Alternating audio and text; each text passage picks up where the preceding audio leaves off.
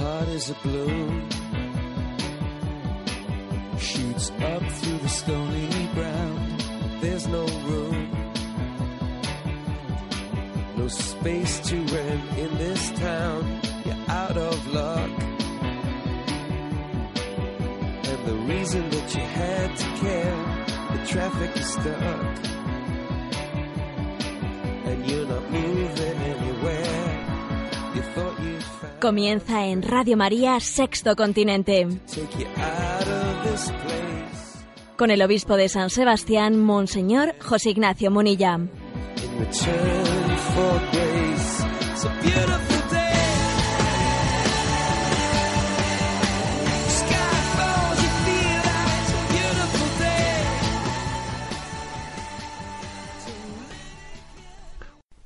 Un cordial saludo a todos los oyentes de Radio María. Un día más, con la gracia del Señor, nos disponemos a realizar este programa llamado Sexto Continente que lunes y viernes de 8 a 9 de la mañana realizamos en esta radio, en esta bendita radio de nuestra Madre, Radio María.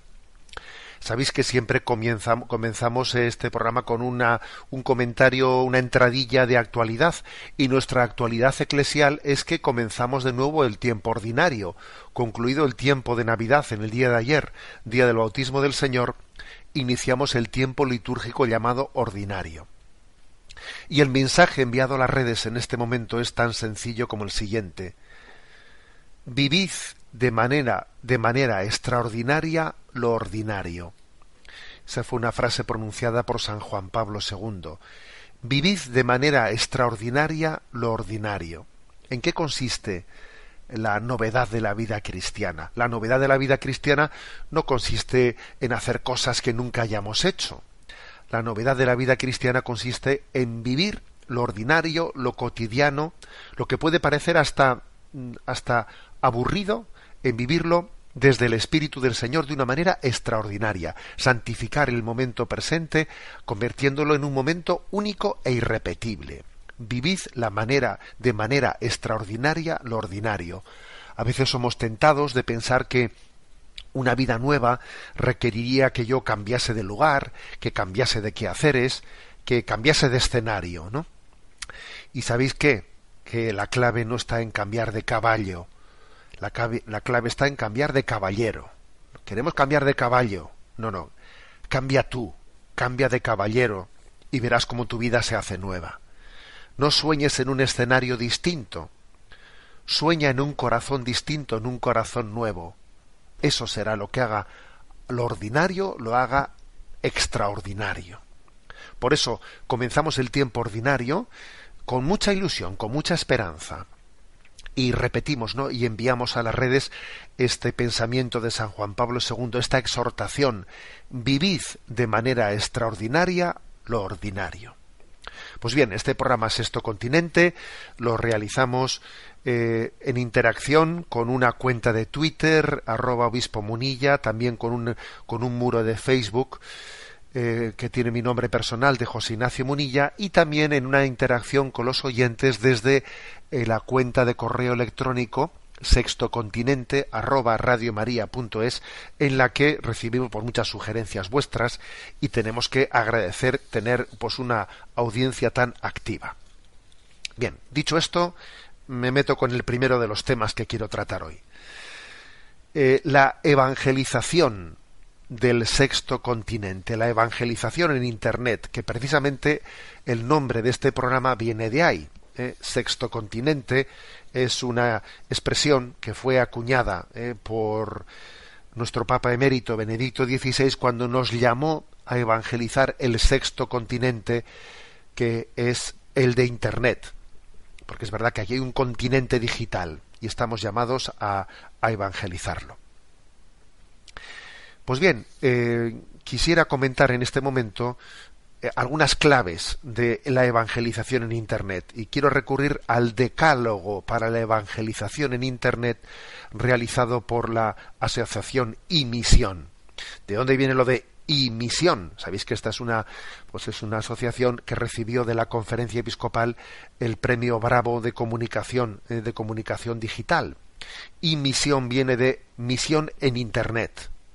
Bueno, si en el programa de hoy he querido recurrir a, explicar este decálogo, pues es también para mm, pues unirlo a la noticia, eh, a la noticia de que el sábado 9 de abril eh, pues se ha convocado por parte de la asociación y misión se ha, se ha convocado una jornada de formación eh, de, evangelización digital.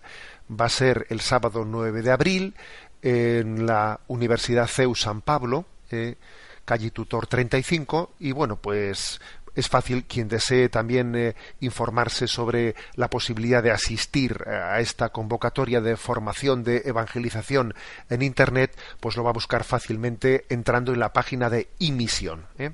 en la página web de Imisión. Un servidor también estará presente en esa jornada y tendremos ocasión de podernos saludar, pues todos aquellos que, pues que sentimos una llamada especial, ¿no? A evangelizar este sexto sexto continente. Va a haber dos ponencias muy interesantes, una de Gustavo Entrala para evangelizar no basta con tener buenas intenciones, ¿eh? es el título de la charla, y otra de Juan Manuel, Mora, vicerrector de comunicación de la Universidad de Navarra, que tiene como título El Papa Francisco en diez lecciones de comunicación. Esas son las dos ponencias. Y luego hay infinidad de talleres, ¿eh? de talleres formativos sobre la evangelización en Internet. ¿eh? Bueno, pues concluye la, la pues el día del encuentro con una Eucaristía pues eh, estupendo, esta es, esta es la convocatoria y, la excusa de dar a conocer esta iniciativa de evangelización eh, en el sexto continente me lleva, eh, me lleva a, que el primer punto en el programa de hoy sea comentar el decálogo para la evangelización en Internet. Me centro en esto. ¿Cuál es el decálogo de la evangelización en Internet? Fue San Juan Pablo II, ¿no? Quien dijo en el año 2000, 2005, eh, cuando estaba ya, digamos, pues su pontificado a punto de a punto de concluir, la Iglesia no está llamada solamente a usar los medios de comunicación para difundir el Evangelio, sino sobre todo hoy más que nunca a integrar el mensaje de salvación en la nueva cultura que estos poderosos medios crean y amplifican la Iglesia advierte que el uso de las técnicas y tecnologías de comunicación contemporáneas forma parte de su propia misión en el tercer milenio. Bueno, por eso, ¿cuál es el estilo ¿no? de la evangelización en Internet? ¿Qué decálogo tiene? ¿Qué puntos básicos? El primero, primer, primer punto de este decálogo. En el origen está Cristo. Jesús dice, Id por todo el mundo y proclamad el Evangelio a toda criatura. Marcos 16, 15. Este es el mandato del que nace también la llamada a la evangelización en el continente digital. Sin duda alguna, cuando Jesús dijo Id por todo el mundo y proclamad el Evangelio, estaba también pensando en el continente americano, que en aquel tiempo nadie tenía ni idea de su existencia. Pero Jesús ya estaba pensando en México, por ejemplo. ¿eh? Jesús ya tenía en su corazón ¿eh? a Cuba, Jesús tenía en su corazón a Argentina. Jesús, cuando dijo id por todo el mundo, eh, tenía en su conocimiento los pueblos que todavía, eh, las culturas que todavía no se habían descubierto, que estaban todavía por surgir. Y tenía en su corazón también Internet. Tenía en su corazón un continente digital que iba a formar parte pues de una manera muy muy distinta ¿no? en el siglo XXI de lo que es la configuración del mundo. Luego Jesús nos manda también a evangelizar. ¿Que es un lugar complicado? Ya lo sabemos. ¿Que es un lugar en el que también anida, anida el pecado y se mueve como Pepe por su casa? Ya lo sabemos. Pero Jesús precisamente quiere ir a evangelizar allí donde más se le necesita. O sea que eh, allí, allí donde está el hombre, está Jesucristo. Por lo tanto, en el sexto en el sexto continente digital está el hombre, está la mujer de nuestros días, y Jesús quiere estar allí. ¿eh? Punto básico. O sea, el corazón misionero de Jesús no admite, ¿eh? no admite ausencias. No, no admite ausencias. tenemos que estar ahí presentes. Segundo punto. Internet es un lugar no solo es un medio, no solo es un medio. ¿eh? ¿A qué se refiere esto? Bueno, pues se refiere a que la red de Internet no solo es un instrumento, que obviamente también lo es, sino que es un lugar habitado. Esto, esto es importante que nos demos cuenta de ello, si no, no, no terminamos de entender dónde estamos. ¿eh? Internet no solo se ha convertido en un lugar en el que poner, mm, no, no solo es un tablón de anuncios, en el que yo pongo unos avisos y me voy. ¿eh? Pero, pero vamos, nadie habita en ese tablón de anuncios. Pero es que hay, que hay que darse cuenta de que Internet no es un mero tablón de anuncios, es también una cierta cultura. Es una cierta eh, cultura, es una, es una especie de estatus, forma de vida de muchísimas personas que en cierto sentido habitan, habitan en las redes. ¿eh? Por eso se trata de evangelizar ese mundo, no sólo de usar Internet para evangelizar, sino evangelizar el mismo Internet. ¿eh? Evangelizar esa forma de, de, vivir digitalmente. Insisto, hay que cambiar un poco el chip aquí. Esto no es, un, no es un mero tablón de anuncios, sino que es una cierta forma de vida para muchas personas, para muchísimas personas, ¿no? Que cambia, que la, la comunicación digital cambia su forma de vida, ¿no? Entonces, nosotros también tenemos que evangelizar esa forma de vida que, hay, que, acontece en Internet, evangelizarla. No solo usar Internet para evangelizar, sino evangelizar la misma cultura digital. ¿eh? Tercera clave. Tercera clave. La clave de el testimonio. Para la Iglesia, el primer medio de evangelización consiste en el testimonio de una vida auténtica, ¿eh? auténticamente cristiana. Lo primero es el testimonio, decía Evangelii Nunciandi, ¿no? Los contenidos no evangelizan de modo auténtico si no van acompañados del testimonio explícito ¿eh? del amor de Dios en la red. Luego, no se trata únicamente de que yo lance a Internet contenidos, contenidos, cuelgue charlas, metafrases, sino que es muy importante que los contenidos que lancemos a la red sean expresión de un testimonio, de un testimonio. O sea, que nos hagamos, nos hagamos la pregunta de ¿de qué manera testimonio yo aquí y ahora a Jesucristo? ¿Mm? Y por eso no, no, basta con que uno diga, a ver, yo pues lo que voy a hacer es, voy a mandar cosas y cosas y cosas y cosas en Internet, ¿no? A ver, no, no, no se trata de eso, que obviamente habrá que mandar contenidos, pero para que esos contenidos enganchen, para que para que esos mensajes sean verdaderamente efectivos, la clave está en que sean indicio de un testimonio tuyo, de un testimonio. ¿eh? Porque lo, que enganchan son los testimonios. ¿eh?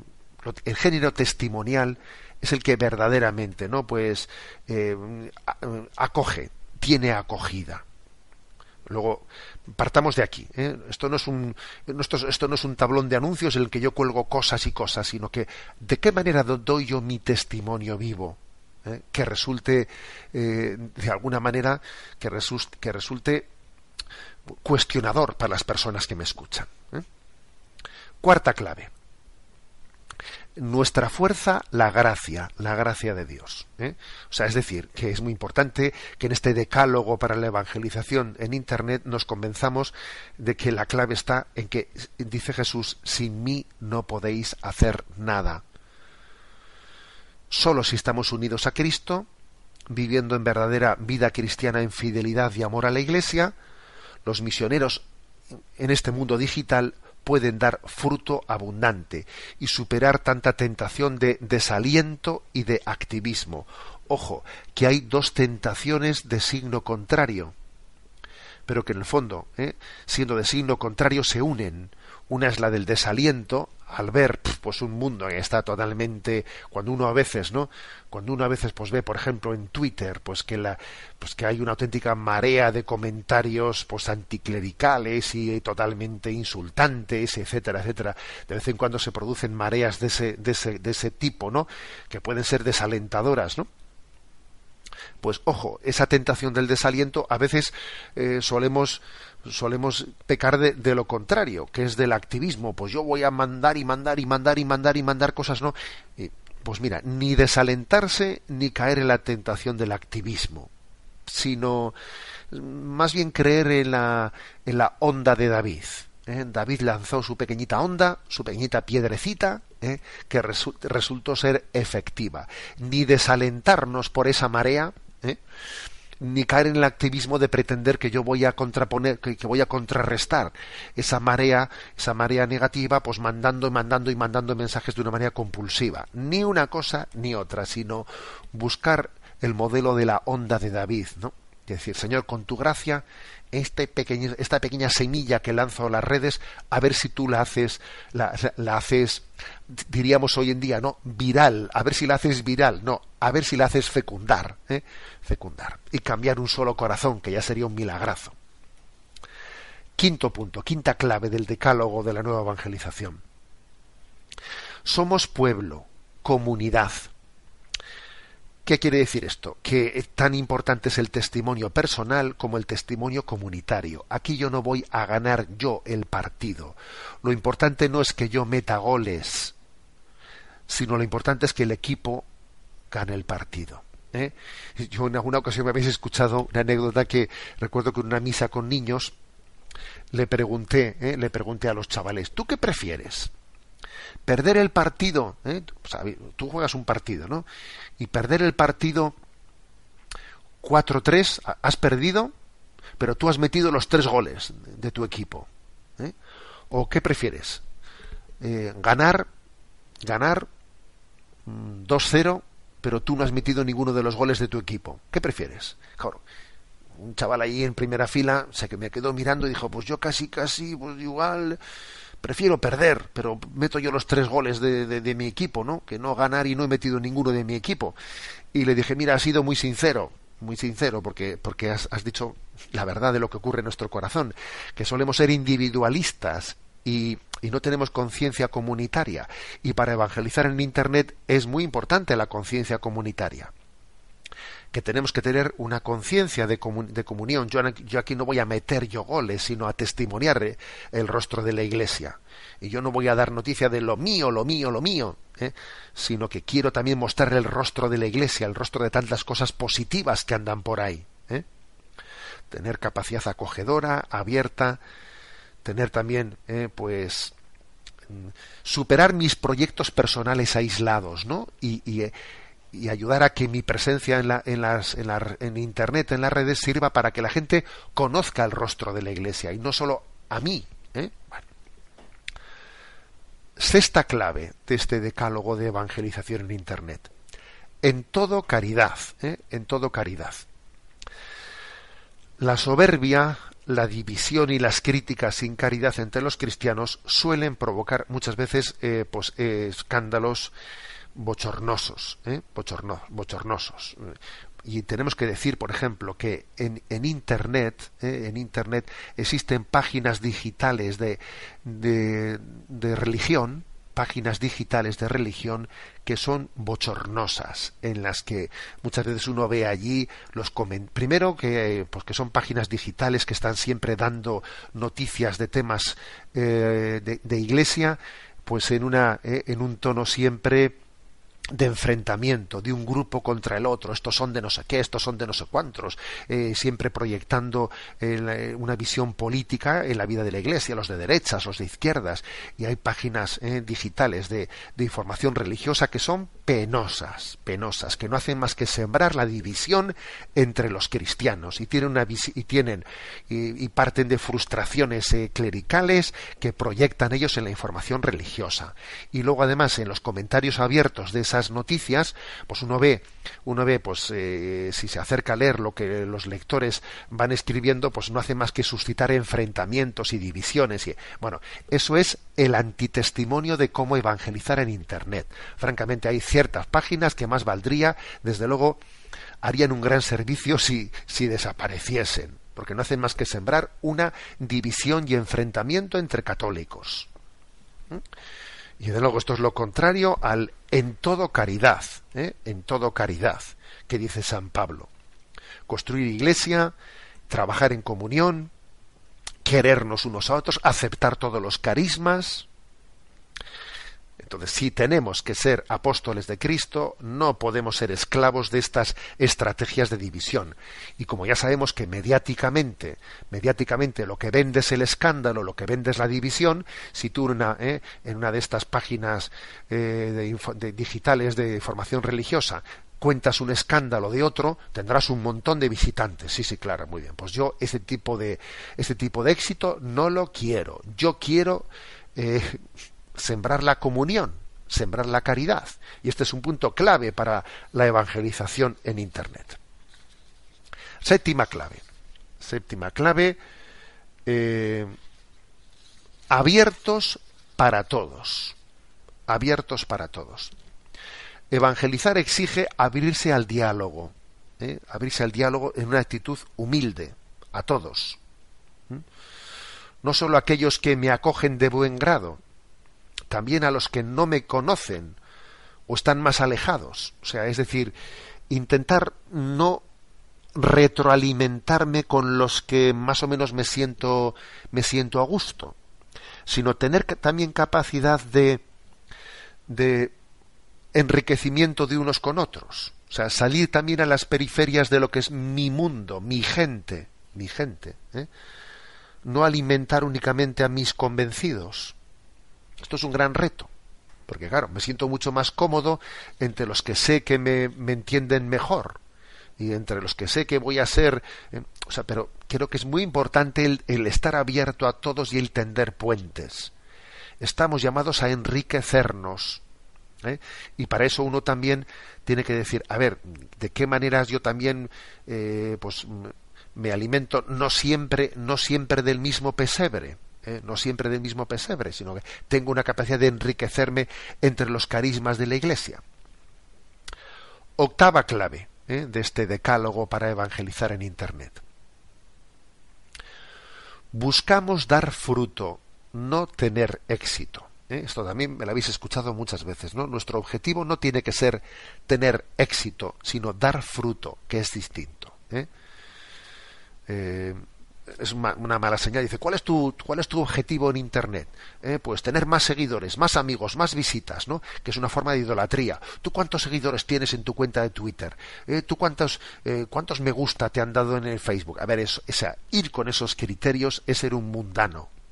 Es ser un mundano. Y acordaros la Sagrada Escritura, como cuando va, cuando iban a la batalla, el Señor dice, oye, te sobran soldados, mm, manda la mitad a casa. O sea, tenemos que estar alerta frente a la tentación de la fascinación del medio. Mira cuántos seguidores, mira cuánto no sé qué, mira cuánta gente ha llegado. O sea, eso es una tentación. Es una tentación, ¿no? Los misioneros en, en Internet no tienen que buscar tener éxito personal, sino dar fruto. Yo rezo para que haya un alma tocada por la gracia. Intentar escaparnos de esa fascinación a ver, vuelvo a entrar en internet y a ver cuántos a ver cuántos le han gustado, a ver cuántos lo han leído. Eso es un peligro, reconozcámoslo, y el que esté libre de pecado que tire la primera piedra. Es un peligro. Eso de alguna manera contamina, ¿eh? contamina nuestra eh, nuestra intencionalidad en nuestra forma de estar presentes. ¿eh? es como ponerme a contar, ¿no? Ponerme a contar mis éxitos, las muescas de mi revólver, ¿no?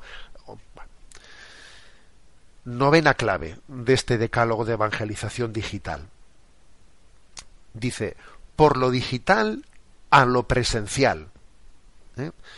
¿Qué se refiere esto? Pues que la evangelización en Internet tiene como punto de partida el mundo, mundo digital, pero tiene que intentar traspasar esas fronteras y provocar el encuentro personal, porque obviamente, obviamente Jesucristo quiere encontrarse personalmente en un tú a tú, ¿eh? Por ejemplo, a mí me habéis escuchado montones de veces cuando la radio, eh, pues eh, la radio obviamente es más personal que, que el encuentro digital. Yo creo que, por ejemplo, es muy hermoso que del encuentro digital de Internet se pase al encuentro de la radio. Pero todavía del encuentro de la radio hay que pasar al tú a tú físico. al tú a tú físico del encuentro. Por ejemplo, los sacramentos nunca se podrán celebrar por radio uno nunca podrá confesarse por radio. ni por teléfono. Uno nunca podrá eh, tener, tener un sacramento por internet, nunca. Hará falta tener un encuentro personal con un ministro de Jesucristo. Luego, por lo digital a lo presencial. ¿eh? De alguna manera, la, la evangelización digital tiene que purificarse, verificarse y potenciarse en el encuentro personal de encuentro personal. Y me habéis escuchado muchas veces que cuando igual entra gente y te hace eh, oyentes que te formulan consultas, etcétera, muchas veces yo he dicho, vaya usted y encuentre un director mm, espiritual y, y, háblelo personalmente, porque, pues porque hay muchas cosas que tienen que, hacerse en un encuentro personal. Y por último, eh, el la décima clave de este decálogo, decálogo de evangelización en Internet siempre discípulos, siempre aprendiendo. ¿Eh? O sea, creo que los misioneros eh, también del continente digital tenemos que vivir en permanente búsqueda de lenguajes que puedan interpelar hoy el corazón humano y anunciar a Cristo. Aquello que dijo San Juan Pablo II, ¿no? en el inicio de su pontificado de la nueva evangelización, que le habló de, de, un, de un nuevo ardor, ¿eh? de unos nuevos métodos, de un nuevo lenguaje. Bueno, esto obviamente supone estar siempre en búsqueda.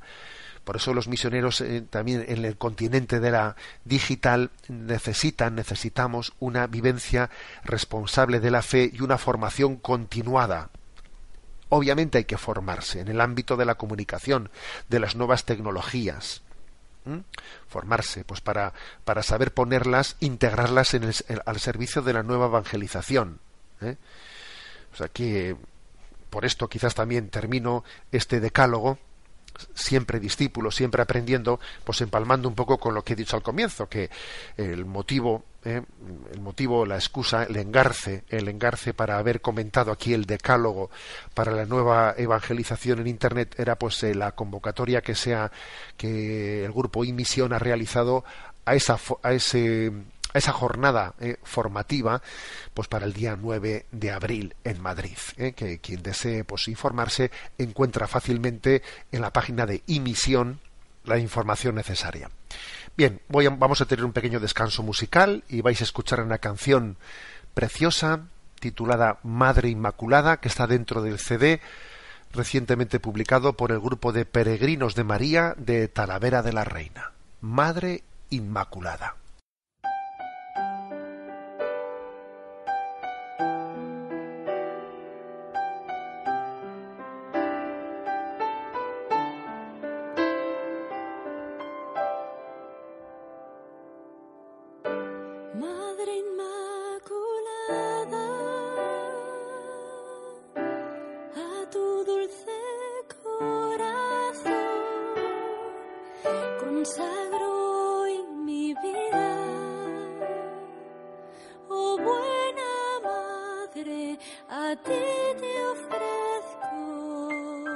mi amor.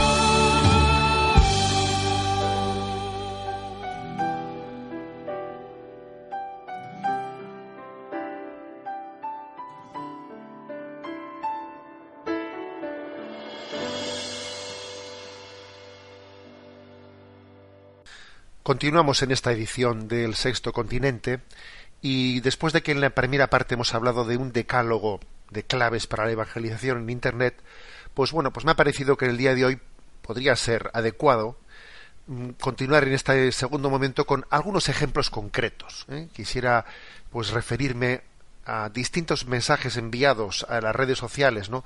Desde esta cuenta de Twitter arroba Munilla, desde ese muro de Facebook que tiene el nombre personal de José Ignacio Munilla y que no han sido, han quedado aquí sin ser comentados, ¿no?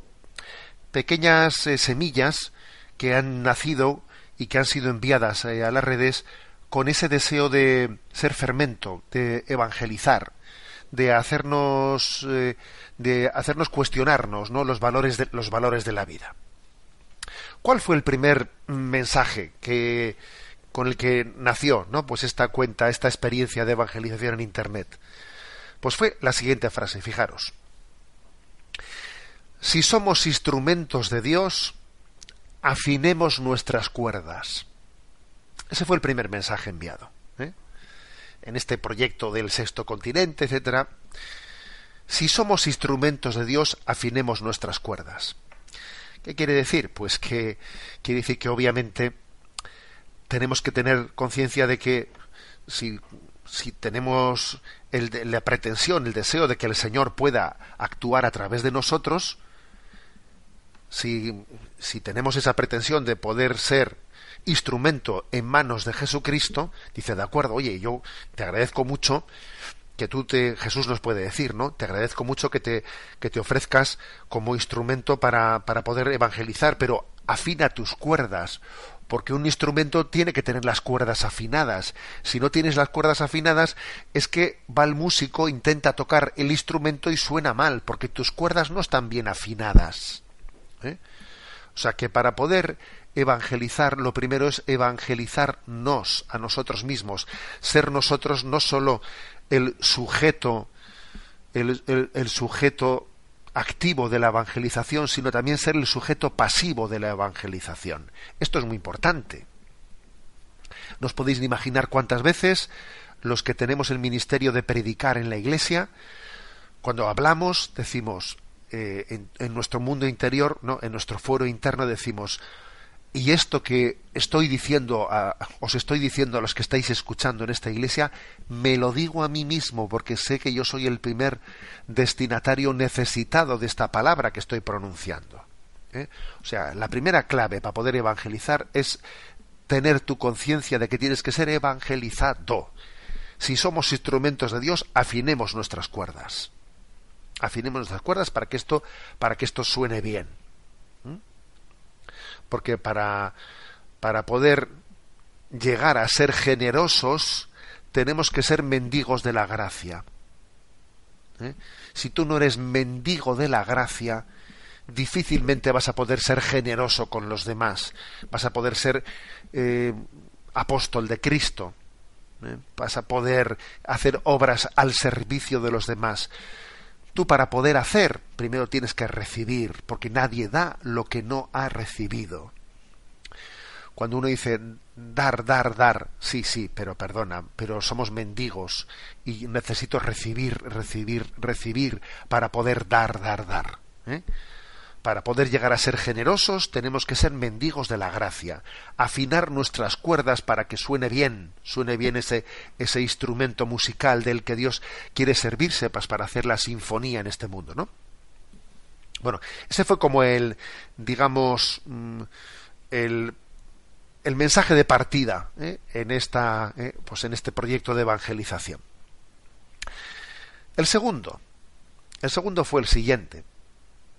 Sabemos que este es un mundo, mundo principalmente joven, ¿eh? el, que, el que habita, ¿eh? el que habita en ese continente digital, aunque es verdad que hay diferencias de edades, ¿eh? pues por ejemplo el mundo de Facebook pues tiene por lo menos 10 años más de edad media que el mundo de Twitter y el mundo de Twitter también ¿eh? pues es un mundo bastante bastante más adulto que otros eh, que otros mundos no digamos nada del Twenty que es un mundo más de adolescentes o sea también el, el continente digital tiene digamos estancias en las que las edades son distintas pero es verdad ¿eh? pues que fundamentalmente el mundo del continente digital pues es mm, más joven, ¿eh? más joven, por ejemplo, que el de la radio, es obvio. ¿eh?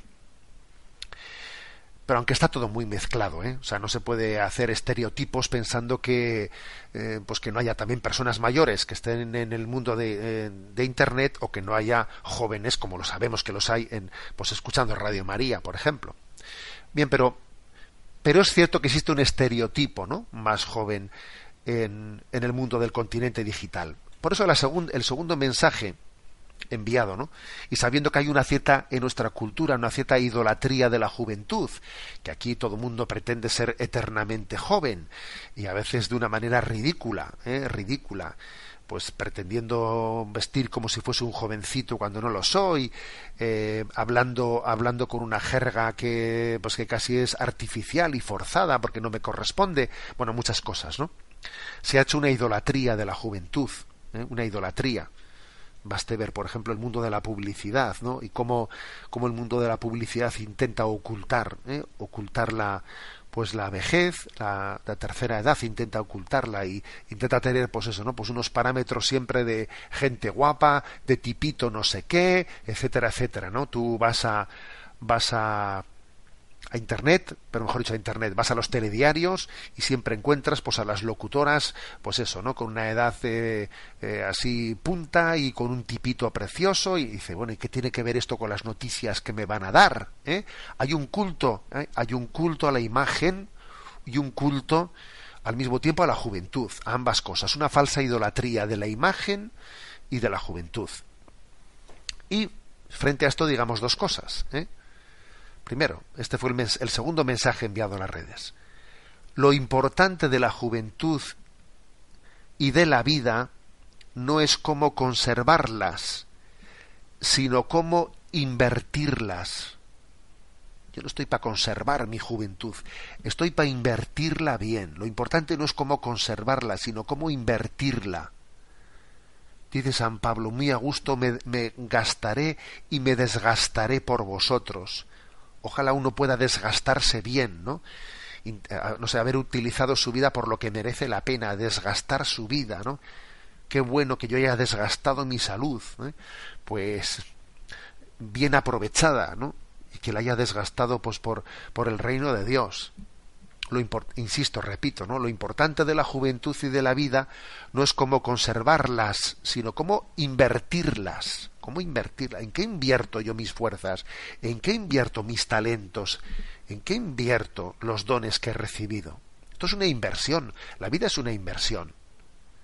La juventud está pues para prepararnos para la madurez y para la entrega de la vida. La vida es para darla, no para enterrarla.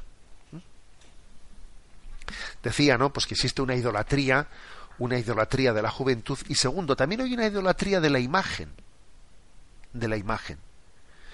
Esto yo, este, estas navidades últimas, lo he pensado, no sé, unas cuantas veces, me ha pasado por la mente. Fíjate cómo cuando uno lee el prólogo del Evangelio de San Juan, dice, en el principio existía la palabra o existía el verbo. ¿eh?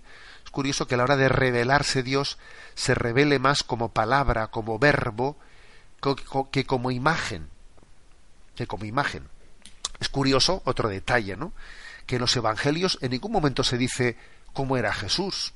Era alto, era bajo, eh, qué color tenían sus ojos, cómo era su complexión. No se dice nada de la imagen de Jesús.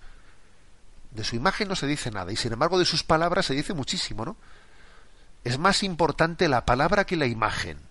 La palabra es más importante que la imagen. La prueba es que Jesucristo se ha servido mucho más, ¿no? De la palabra que de la imagen para, para, para la revelación, para su predicación. Y sin embargo nuestra cultura es mucho más de imagen que de palabra.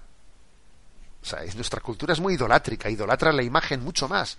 Lo importante es que, el que hable sea guapo. Lo importante es, para que un político tenga éxito, eh, eh, lo importantísimo es que tenga una buena imagen. Tú verás qué importancia puede tener que un político tenga imagen. ¿eh?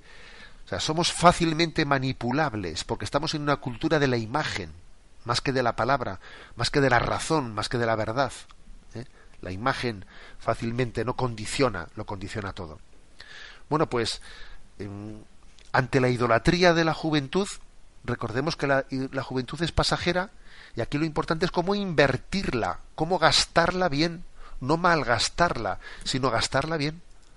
Y ante la cultura, ante la cultura de la de la imagen en detrimento de la cultura ¿eh? de, de, la, de la palabra, de la palabra, bueno, pues es cierto que el continente digital nos permite nos permite concentrarnos especialmente en el mensaje, ¿eh? en el mensaje. Si bien es cierto que los mensajes que enviamos, ¿no? Pues a las redes sociales son mensajes que también eh, se alían, interactúan a través de imágenes que podemos, mm, podemos enviar, ¿no? imágenes eh, que, que, de alguna manera potencian, están adosadas, ¿no? que están insertadas en un mensaje escrito, y esas, esas, esas imágenes, si están bien utilizadas, lo que hacen es potenciar más la comprensión del mensaje escrito. ¿eh? Hay un refrán que dice una imagen vale por mil palabras, que parece un poco contradictoria con lo anterior que he dicho. ¿eh? Yo creo que no es cierto eso de que una imagen vale por mil palabras, pero sí es cierto que una imagen bien utilizada, bien utilizada, sirve para darle mayor fuerza, mayor fuerza a la palabra. ¿eh? Una imagen puede hacer que la palabra quede más grabada en nosotros, que el mensaje sea indeleble, que no se olvide, que quede como impactado en nosotros de una manera muy especial. Bueno, pues esta es también otra, otra de las claves, ¿eh? otra de las claves de la evangelización en, en el continente digital. La clave está en la palabra, pero es verdad que esa palabra podemos potenciarla, podemos potenciarla interactuando con una imagen. Bien, tenemos también otro momento de descanso musical y vamos a escuchar otra de las canciones que está publicada en este CD de Peregrinos de María, este conjunto musical de Talavera. La canción se llama Y te vas, que es, ha sido compuesta por el padre Gonzalo Mazarrasa, conocido en esta casa de Radio María, y es una canción que canta, canta a quien ha decidido seguir a Jesucristo, jugárselo todo por él, y finalmente pues es sorprendente su testimonio de abandonarlo todo, dejar las redes y seguir a Jesucristo. Escuchamos esta canción, Y te vas, de Gonzalo Mazarrasa, cantada por Peregrinos de María.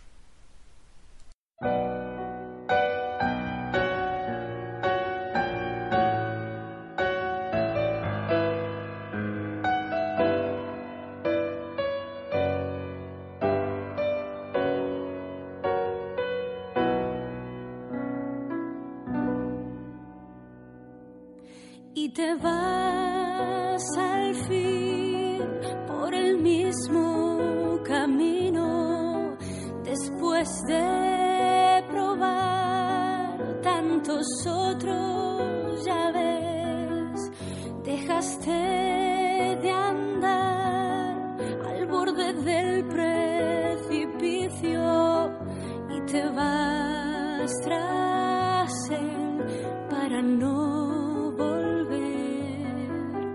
quedaron atrás tu casa y tus libros, aquellos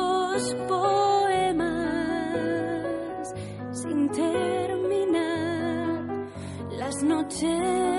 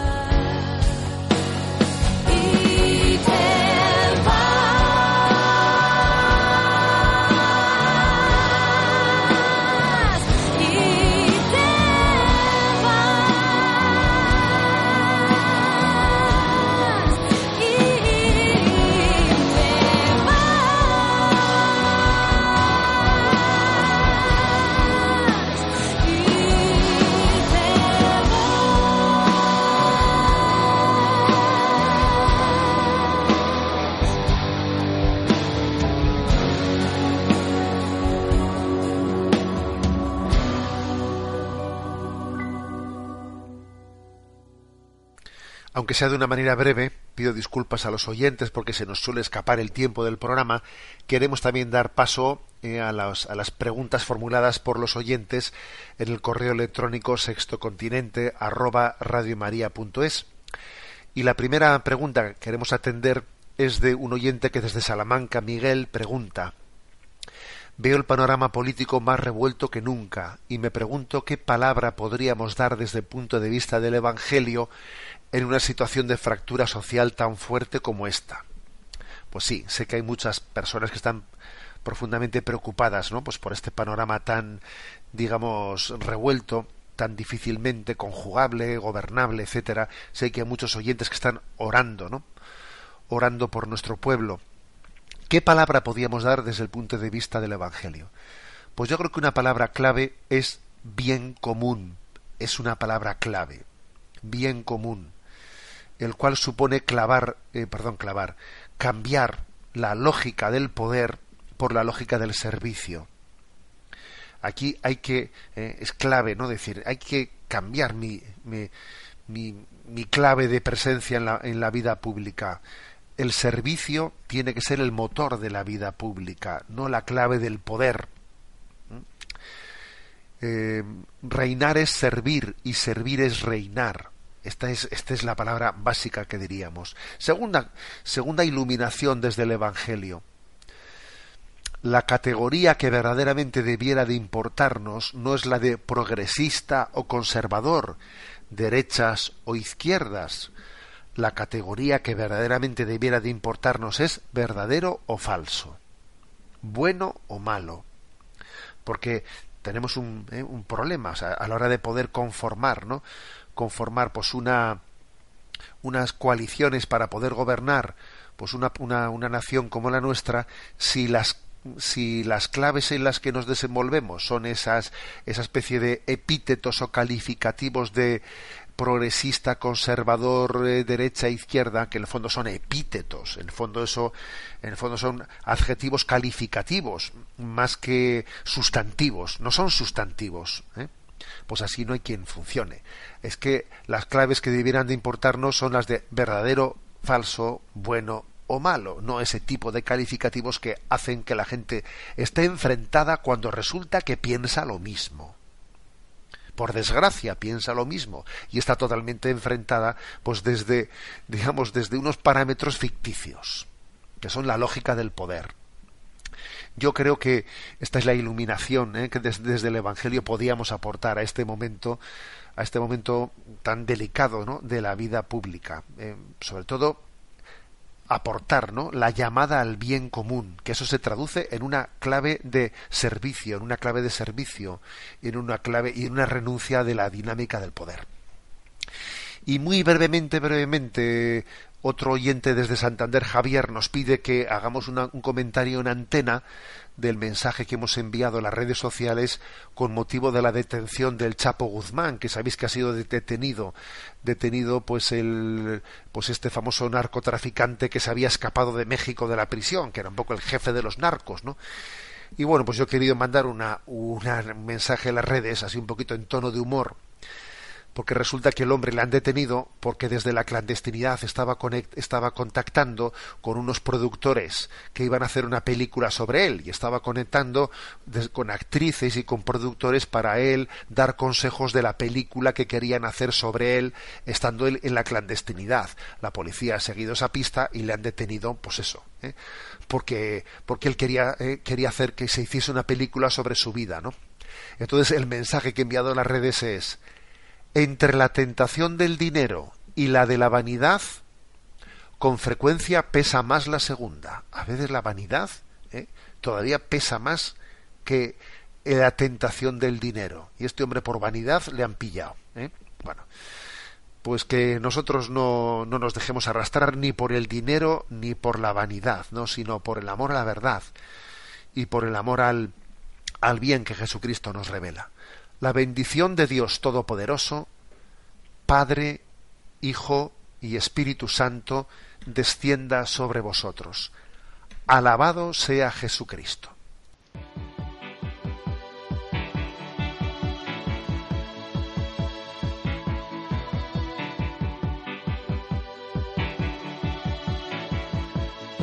is a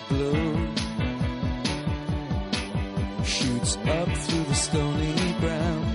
There's no room. No space to rent in this town. You're out of luck. And the reason that you had to care, the traffic is stuck. And you're